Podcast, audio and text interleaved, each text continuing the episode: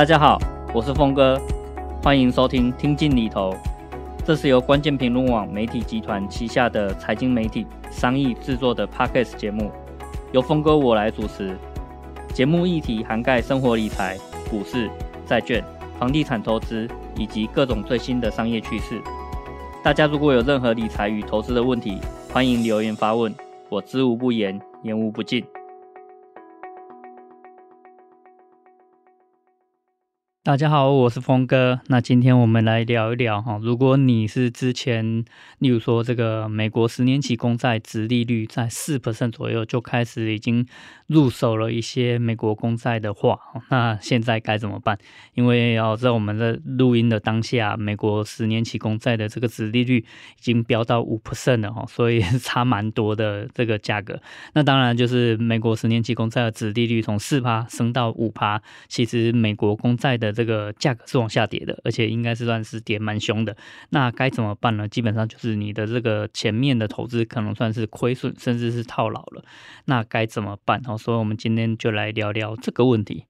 那我觉得你其实可以先扪心自问一下，就是你知不知道，那美国十年期公债的这个殖利率为什么会一直往上升？好，那如果你是回答不出这个问题的，其实你可能就要去啊自我反省一下，你对于你的投资标的并没有这么了解。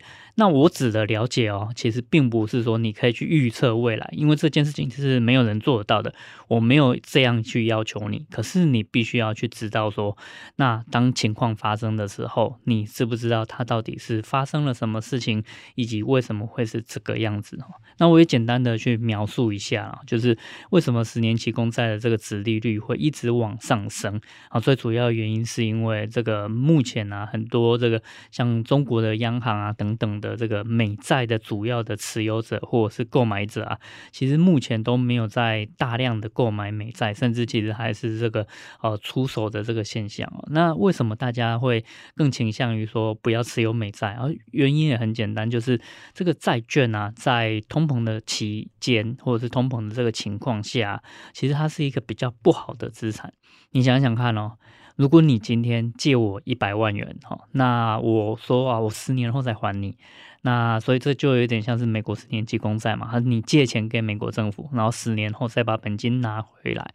可是你借钱给我的这十年内啊，有发生了很大的通膨，那也就是说，我最后终究是还给你一百万了。可是因为通膨啊，会造成原来的这个货币购买力会大幅的往下跌。哦，例如说原本一百万可以去买，假设是一万个便当好了，那经过十年的这个通膨啊，哈，一一百万也也许可能只剩下可以买这个五千个便当啊，所以它购买力其实是大幅往下掉的。那在通膨期间呢，借钱给别人啊，反正是一个很蠢的事情，因为你真正收回来的本金啊，最后那可能是这个购买力其实是不如以往，而且差蛮多的哈，所以会变成说，大家现在其实不太愿意持有债券，不太愿意把钱借给别人。那相对来讲啊，就是 如果你现在呃有一个很好的投资标的，然后去跟银行借钱，反而是一个很理想的选择哈，因为你现在借个一千万。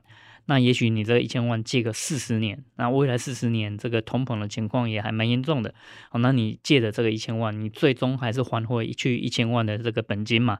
可是你真正还回去的这个一千万呢、啊，它的购买力其实是随着通膨哈一直在往下掉的。那你如果有这样的基本概念或基本认知的话，你就会知道说。对，你也许在今年年初，你看好这个哇，美国十年期公债的殖利率四趴，比在台币用这个定存好很多，那你就觉得哦，这个第一个哦，你可以去享受它很高的这个配息的这个殖利率哦，就很开心。第二个，你可能在今年年初就预期，或是听到这个华尔街啊，然后报章杂志在跟你说，诶。接下来啊，经济不好，那美国联储会可能就会开始降息喽。那如果真的降息的话，你持有的美国公债，或者是你持有的这个美债的 ETF，它就会大涨哦。哦，的确是这个样子，没有错哦。这个说法是对的。问题是什么？问题在于说，没有人知道啊，我们所预期的这个降息到底什么时候才会发生。你今年年初可能盼望今年年底哦就会降息，结果目前看起来，也许十一月还有一点点升息的可能诶。那呃，按照最新的这个联总会的这个会议记录啊，目前的这个情况哦，就是联总会自己内部的这些啊开会的讨论的结果，最快最快啊降息的时间也会发生在明年年中。那也就是说，你至少还要等。半年以上，哈，才有可能等到这个降息，你持有的这个美国债券才有可能会因为降息，然后这个价格开始往上涨，所以你要等很长一段时间呢。那在这个降息还没真的发生之前，哦，你持有这个美国公债，它的这个值利率还有可能继续往上哦，因为。不会有人说五趴是不是就一定是一个天花板，不会再往上哦。虽然现在看起来好像很难突破了哈，可是好，我们是也是从四趴一直看到四点五趴、四点八趴，然后现在来到五趴的这个水准嘛。哦，所以根本没有人知道美国十年期公债的这个殖利率，它的这个殖利率可以往上升到什么样的状态。我们如果真的在在往前推啊，美国十年期公债的殖利率甚至曾经到十 percent、二十 percent，哦，那当然就是那时候有这个通膨的现象嘛，所以这个公债的殖利率的确是比较夸张一点了。那近二三十年其实大概就很难有这么呃高的这个殖利率，的确是这样没错。可是不代表就真的不会发生六趴甚至七趴以上的这个殖利率哦，所以你。到底是好，当时是怎么样预估的？哦，你真的认为今年年底就会降息，然后你持有的这个债券 ETF 就可以让你赚大钱吗？好，这个其实是哈要打一个问号的，其实并不是这么啊直截了当这么明确的事情。好，如果真的这么明确啊，那赚钱真真的是太简单了一点了。那我们回过头来啊，假设你现在就是年初的时候，很早的时候就已经持有这个美债的 ETF 了。那该怎么办哈？那假设啊，就是我们有先让你去思考一下嘛，你对于你的投资标的到底清不清楚？如果你真的很清楚，我刚刚讲的这些你都非常了解的话，那我觉得你你就可以去判断一下，如果你买进的理由也没有变哈，因为你就是。不管怎么样，要等到它这个联总会降息，然后这个美债的这个价格开始往上涨，你就可以赚到一个波段。然后在还没有降息之前，这个债券的这个价格还没往上涨之前，你就。好好的去享受它目前的高值利率，很好啊！你已经知道自己在做什么了，你的买进理由也根本还没有改变哦。那甚至我会说啊，你如果手头上还有闲钱的话，现在应该趁这个美债又这个创新低，然后这个值利率创新高的这个过程中，再继续逢低加码。因为你很清楚知道自己在做什么，而且你的买进理由没变，那现在又是一个更好的投资机会，你当然应该要做逢低加码的这个布局嘛。好，这个应该很容易可以理解。可是呢，好，如果你啊对这个标的啊研究很透彻，没有错，可是你的买进理由已经消失了，或是已经改变了。哦，例如说，你觉得今年年底应该就会这个降息，然后你持有的这个债券 ETF 就可以让你赚大钱，这件事情其实没有发生嘛？哦，就是我们可能要等到明年这个六七月甚至更晚的时候，联总会才有可能会降息。哦，这是指的是还有可能哦。毕竟你如果看每一次的这个联准会的会议，你也会发现说，他们对于升息或降息的预估也都是持续不断在飘啊，在调整，在在改变的。所以联总会自己都不是很确定这件事情啊。那所以他目前的估计就是明年哦中旬大概有可能会发生这件事情。那假设就是这件事情没有真的发生的话，所以你的买进理由大概已经。跟原本所想象的不太一样了。那你现在虽然是赔了钱了哦，那你你可能就真的是要停损，然后或者是认赔出清。原因是因为你虽然对这个标的够了解，可是趋势跟你想象的就是不太一样啊。那也许你现在先认赔出清，那你找一个新的投资标的，那反而在机会成本上面，反而是一个比较正确、比较理智的一个行为。毕竟哦，就像我刚刚讲的。我们要等到联总会这个降息，才有可能在这个债券上面赚钱。可是呢，我们就是不知道它什么时候会发生这件事情嘛。那现在也许你刚好有一个很理想的投资标的，那它正在起涨点啊，你如果没有把你的这个资金转换过去的话，你就错失了一个机会啊。那你虽然目前是套牢在一个旧的标的上面，可是你一直套在那边也不是办法，因为你还要等，不知道要等多久。所以也许认赔出清，那反正就是你一开始所设定的这个买进理由已经消失了，你就应该要呃果断的去把它处理掉，要不然一等再等啊，原本只是这个短期套牢变成长期投资，然后你。根本不知道该如何去处理它，这是一个比较不好的现象。那这是第二种可能性哈，就是你虽然研究的很透彻，可是跟你想象的不太一样，那你就应该要去去把它处理掉。那再来就是哈，你也有可能就是跟大多数的菜篮族其实是一样的，这是一个你听来的名牌哦，你听到别人说。啊，买美债 ETF 很好啊，那你就去买了哦。那这个其实是最糟糕的一个情况，你根本没有研究，你也不知道它到底发生什么事情，这只是你听来的名牌，那更要立即很果断的去认赔出清，因为你完全不知道你在做什么。你现在就先把它处理掉吧，然后好好的回归你真的了解的这个标的上面，你再去做投资。那这个其实是蛮可怕的哦，我我就看到这个有一个人其实是一错再错，同一个行为可以错很多次。那怎么说呢？就是他买了呃美国长债的这个 ETF，而且是两倍杠杆的，然后他还是借钱投资的，所以这里面有犯了太多错误。一般来讲啊，我们说这个美国债券哦，它是一个避险资产。那你如果说你大部分的资产是在投资美股啊，或是台股，你需要有一个跟你的核心资产不太一样的资产哦。那呃，例如说美股涨的时候，或是台股涨的时候，有什么东西是下跌的？那同样的，美股或台股跌的时候，有什么东西是上涨的？如果有这种负相关，其实是最理想的。那当然啦，就是我们在投资市场上面很难找到永远或是一直都是负相关的资产。不过，美国的公债算是一个还蛮理想的避险资产。在美国或是台湾的这个股市，就是呃很惨很惨的一个状态下，通常美债会是一个避风港，大家会把资金撤出股市，然后投到这个债市去。所以在这样的一个情况下，再加上哦，都是股市大跌的时候，也表示说经济正在衰退。那这个央行或是联准会呢，他会想要就抢救市场哦，所以在这种情况下，他也会降息来应应。所以第一个是资金都会涌到债市去，啊第二个是联总会或央行会降息，这会导致说，当一个比较恐怖的股灾出现的时候，债券反而是有可能上涨的。那这样一来啊，其实就达成我们的目标了嘛，哈，就是我们持有很多的股票资产。那在它大跌的时候啊，有另外一个避险资产，或是保守性的这个呃这个保障型的这种资产哦，债券它可以反而逆向往上涨，那你的总资产的跌幅就不会很深啊。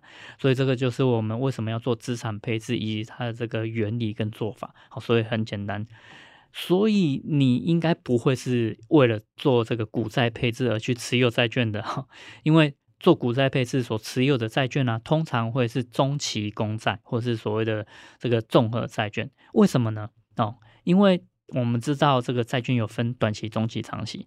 短期债券呢，它很像定存，也就是说啊，你持有它，那它价格不太会变动。那它的这个殖利率呢，就跟定存的这个利率啊没差多少，反正就是随着这个联准会的升息降息，就不断的去做调整。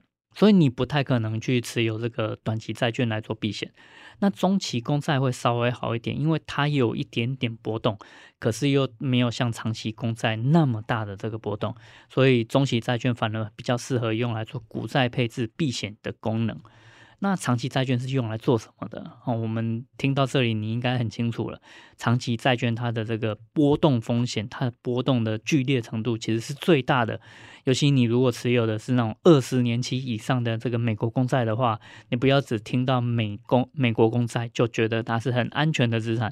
不，二十年期以上的美国公债，它的波动程度，那个上上下下涨涨跌跌的幅度，甚至比美国科技股还要更可怕、更剧烈。你不要听到说这个债券很安全哦，那是长期公债，其实反而是这个波动非常剧烈的一种资产。那为什么就是台湾人今年特别喜欢这种长期的这个公债的 ETF 呢？就是因为它波动很剧烈，你会很有感哦。那你如果不知道这个特性，你贸然的就去持有，然后就觉得我我持有的就是很安全的一种资产啊，不，你完全误解了，你完全不知道你自己持有了什么。美国。长期公债，它其实是一种波动非常剧烈的资产，尤其是越长期，它的这个剧烈程度其实是甚至比股票还要更可怕的。好，所以这个认知你一定要有。那你如果误解了这件事情啊，你去持有这个长期公债的 ETF 啊，就。你就会承担这个很大的这个波动风险，它动辄就是涨跌一天是两趴三趴以上，是很常见的事情哦。你不要觉得说，哎，怎么债券会看起来好像很恐怖？对，因为你只有错了标的。你如果真的要保守。哦，那你应该持有短债。你如果要去抵消股票的这个风险，你应该持有的是中期公债。你持有长债，其实就是在赌这个价差。你想要去赚价差跟波段，才会去持有长债。这是长债的特性啊。那你持有长债，你应该要对这个特性有非常清楚的了解。哦，所以这可能是你犯下的第一个错。那第二个错是啊，你持有长债已经是很冒险的一种行为了，结果你可能还去。杠杆它，然后去持有两倍杠杆的这个长债 ETF，那就更可怕啦哈！我刚刚讲过嘛，这个长债的 ETF 很有可能一天的涨跌是两三趴的，那你再乘以二，好，它一天的涨跌就会变成是四趴到六趴。有没有觉得很可怕？一天的涨跌就是四趴到六趴哦，这个我相信大多数人其实是负担不了这样的剧烈的这个波动的啦。所以你真的知道自己在做什么吗？哦，今年这个两倍杠杆的这个长债的 ETF 啊，甚至还卖到缺货，那这个其实是很可怕。那缺货会怎么办？就表示说这个 ETF 哦，供不应求，啊，供不应求就会造成溢价嘛，好。我们这个 ETF 都有一个净值可以去算。那如果市场上面这个想要卖的人很少，那想要买的人很多，供不应求，大家就会追价去买。那追价去买就会造成溢价，也就是说，你真正去交易的这个市价高于净值了。原本这个净值可能只要十块钱，结果你愿意用十一块钱、十二块钱去买这个东西，那你又犯下第三个错。你第一个错哦，我们再统整一下。第一个错就是你错用了长债，长债的这个波动很剧烈。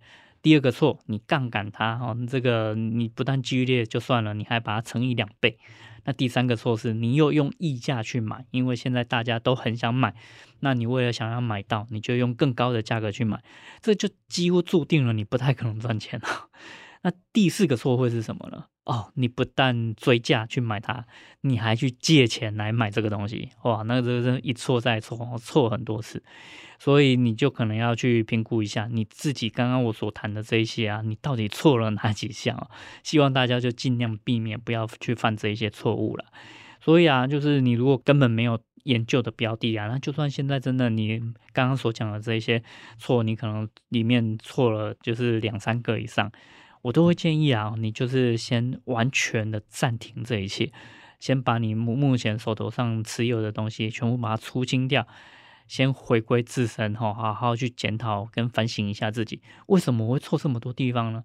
我对投资是不是有什么样的误解呢？我为什么去做这一些非常，其实说实在的，它是一个非常投机的一个行为。你想想看嘛，你去借钱来投资。哦，那这个已经是很投机的行为了。然后你又去两倍杠杆它，哦，这也是很投机的一种一个操作模式。然后你又去交易这种波动很剧烈的东西，那其实就表示说，你几乎每一步哦，你都没有很清楚自己是一步一步的去踏入这一个陷阱了。而且这这个搞不好根本也没有人骗你哦，就是你只是道听途说，然后就觉得我好像了解这一切了，好像里面也没有什么风险，然后你就贸然的去进场哦。可是如果经过刚刚这样的一个讲解的话，你可能就会发现，哎。你其实真的没有了解，然后你中间犯了很多的这个错，所以这个真的是啊，还是提醒大家了。好，那我们还是回归啦，就是这个美国的这个长期债券啊，到底可不可以买，或者到底该不该买？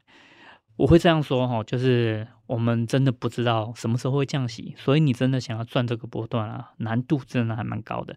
但是哈，如果你真的手头上还蛮多钱的，那也很有时间可以去慢慢熬、慢慢等，终究有一天会降息。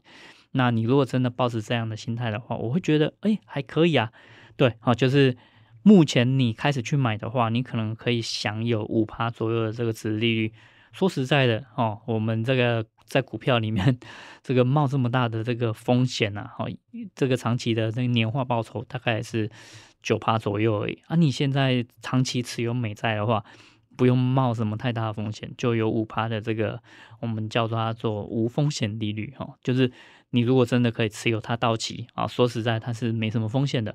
哦，那有五趴的这个无风险利率啊，的确是一个还蛮可口的投资标的。说实在是这样子，可是呢，哦，你就不要去一直想要频繁交易它嘛，因为你当你频繁交易的话，其实就没有持有到期这件事情了。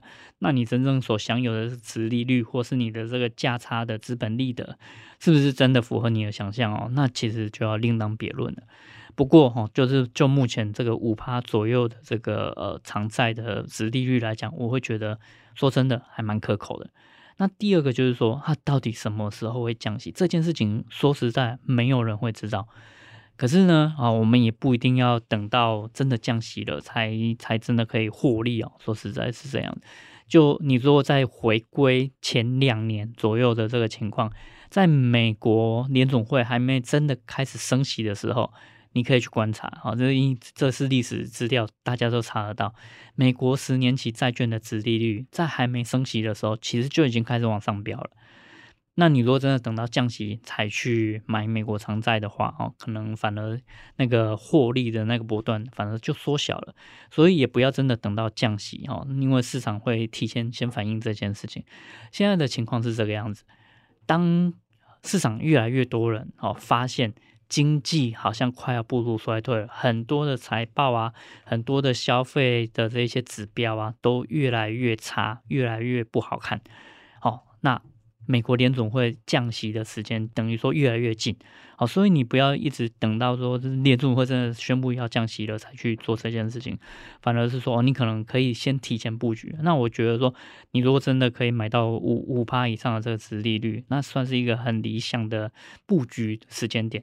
可是我不会说哦，它不会继续往下跌哈。就像我讲的，这个长债殖利率它的天花板在哪里，也没有人知道。也许它会涨到五点二五。好，毕竟现在美国这个目标利率就是五点二五嘛，要涨到目标利率其实也不是什么不可能的事情啊。那甚至要涨到五点五趴、六趴也都是有可能的事情。好，所以不要去猜这个精准的时间点，这件事情其实是不太可能做到的事情。那如果你真的哈啊想要开始布局的话，我会觉得说你就去看这个四点八趴左右到五趴左右，已经算是一个理想的一种状态，可以开始去布局了。至于什么时候会赚钱哦，这个是没办法先预知的。那如果你过去已经买了，好，那我觉得你现在如果手头上还有闲钱，也还可以去逢低加码，去持加压低你的这个持有成本啊，那顺便也享受目前的这个比较高的值利率。那情况是这样子，你可能会呃很开心，就是可以领到这个高值利率的这个配息。那要记得一件事情哦，就是呃你领到配息，如果没有其他用途，就逢低再布局进去哦，就是再投资进去。不过啊，就是也要提醒大家，你看这个持有美债的这个情况啊是什么样子？那有没有税的问题？好，如果你持有的是有这个税的问题啊，那可能你原本啊。认为说我有五趴的值利率，结果你真正领到的可能没有这么多，原因是因为这个美国政府会先预扣这个税啊，那就看你的投资方向，那这个工具是什么了，那你自己要先先去搞清楚会不会有税务的这个问题。那请记得啊，我还是就是提醒两件事情。第一个，你真的不要去借钱来投资这个东西，因为这个东西它的风险其实是很高的。就算我说啦，就是现在美债五趴以上殖利率算是很可口的一种状态哦，你还是不要去借钱来投资哈，因为 它真的有可能继续跌啊，那你会承受不了那个压力。那第二个就是你不要去买两倍杠杆的东西。当然我知道现在市场上面很流行了，非常热了，可是就是。你真的不懂什么叫做杠杆或反向的 ETF，这件事情大部分的人都不懂哦，所以我觉得你就是没有真的搞懂之前，不要去碰这个东西。那如何确定自己懂这个东西呢？很简单，我就问你两个问题，你如果答不出来，就表示你真的不懂。好，第一个，两倍杠杆的 ETF，哦，是不是你所持有的这个标的，它的指数如果跌了百分之五十，哦，也也就是腰斩，那你的因为你两倍杠杆嘛，乘以百分之五十乘以二，理论上它应该就就会跌掉百分之一百，也就是直接归零。哦，答案是 yes 或 no。如果你这个问题回答不出来啊，就表示你对两倍杠杆和反向的 ETF 真的不了解，你不了解它的这个运算逻辑，不了解它的机制，那我就会说你不要去碰这样的东西，因为你不知道自己面临什么样的风险。好，所以这个真的是特别小心一点。好，然后还是要有一些小提醒啦，就是你要真的知道哦，说这个长期的这个债券啊，它的波动真的是比股票还要高的哈，所以。不要去杠杆，也不要去借钱来投资这个东西。那只要通膨啊，没法让联总会放心啊。联总会是真的有可能继续升息的哦。就是你不要去预判说联总会不会升息。你要想啊，我们真的现在这么的安全吗？我们现在的这个通膨真的这么的平缓吗？我们现在还是有很多的风险嘛。例如说，这个以色列那边还在战争。那那边又是一个很重要的这个石油输出的这个主要的重心，所以如果它联动到油价，油价开快速的这个上涨的话，那我们现在的通膨难道不会再恢复吗？好，这个你要特别小心。第二个是说，好，这个呃通膨的这个情况，它有可能会进入所谓的薪资价格的螺旋状态。我们现在看到美国这个汽车业或者是这个编剧业，它都在透过工会进行大规模的这个罢工嘛？为什么会这样子？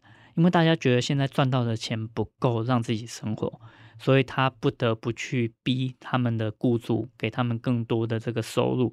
那为什么会这样呢？就是因为前阵子发生通膨，东西都变贵了，可是他们的薪水并没有相对的增加，所以他们觉得日子越来越难过。那如果工会抗争获得了比较好的这个收入之后啊，哦，那其实相对来讲，他们的这个生活压力就缓解了。可是呢，好，他们有更多的钱可以花，那原本还不太敢涨价的东西，又可以有空间继续涨上去。也就是说，先涨物价，然后再涨薪资，薪资涨了之后，物价又可以进一步的上涨，那薪资再继续涨，然后就会进入一个螺旋。物价、薪资、物价、薪资一直不断的涨上去，然后没有办法有一个尽头，直到有一次，哈，突然就是整个经济开始陷入衰退，这一切才会停下来。这是我们过去这个一个世纪多看过很多次的例子。也就是说，你通膨真的要把它抑制住，其实是一件非常难的事情，不是只是联总会升息，然后就可以真的完全压抑到它，哈，不是这个样子。通膨是很难解的一个问题，这也是为什么联总会会。很努力的想要去压抑它，但是说实在的，就是当它进入所谓的这个薪资价格螺旋的时候，就真的是很难解了啊！联总会也没有足够的这个。呃，武器或是工具可以去对付这样的情况哈，所以你想想看，我们随随便便举例就会有薪资的问题，哦，造成这个通膨很难抑制，还有这个油价啊跟战争的这些问题，它都会随时都在旁边蠢蠢欲动。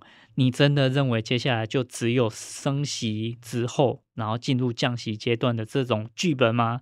它不会是第二步，然后又继续升升息上去吗？你再回头哈，五十年前这个第一次的石油危机造成了第一次的通膨，跟第二次石油危机，那又继续更高的这个通膨，其实。通膨这件事情不是说，哎，它可以瞬间压抑下来，它可能会持续的在十年之间，哈，不断的出现，哦，不要这么 天真浪漫，就觉得说，哦，升息这么快，然后应该一切都会往好的方向去走，其实是真的是不必然的，哈。那所以这些事情也是提醒大家要特别小心呐。那总之呢，就是你如果真的要布局这个长期公债，然后要赚到一个波段的钱啊，你的投资时间长度啊，哦，就是降息当降到最低的那个时间。那这件事情啊，它真的很难去预测到底什么时候，我们连降息的起点都很难预测了，更何况是你要去。真的确定说哦，我这一切都从头赚到尾，然后可以开始去获利了结这件事情，它是要降息降到底的的这个这个时间点，而且降息降到底啊，也不必然如你的预期哦。你可以先回想一下，你做这个投资，你认为接下来假设真的降息了，它降息的底部会是在哪里？哦，我们这个在疫情前，这个疫情发生之后啦，降降息的底就是直接降到零利率嘛。那你觉得在现在的这个通膨的情况下，跟这个经济因素的这个考量下，它还会是从目前的五趴降到零趴吗？啊，如果不是的话，你这一波真的可以赚很多钱吗？例如哦，真的降息了，可是它降息是从五点二五，然后降到四点七五。就小小的降而已，所以有没有降息？真的有。你有没有赚到钱？大概很难哈，因为它的这个降幅其实是很小的。那也就是说，我们这里面有太多的这个假设，它不必然会发生。你想要降息降很多，可以让你赚到一个很大的波段，这件事情不必然会成真，以及。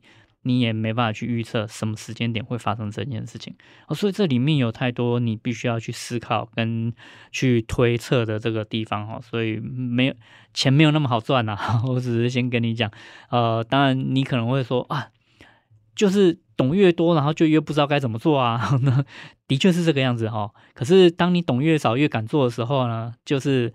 当我事情跟你所想象的不一样的时候，你也不知道该怎么办，因为你就是没有把这些事情想深跟想透哦，所以这个是特别要提醒大家的。那总之呢，哦，你先确定自己要赚的是什么钱。如果你觉得目前的这个长债殖利率在五趴左右是一个很理想的状态，那我就会建议啊，你如果这个资金也够雄厚的话，直接哈去标售这个美国公债。哦，这个二十年期的，然后殖利率五趴的这个长债，就直接标售，你成为那个最主要的这个哦，这个持有者，然后就持有到期，这个可以确保一件事情，未来二十年哦，你的这个殖利率就是固定在五趴。那我觉得这个蛮理想的。你如果是退休后的人士啊，你未来二十年要靠这一张这个债券好当你的这个生活费，好，我觉得这样的一个。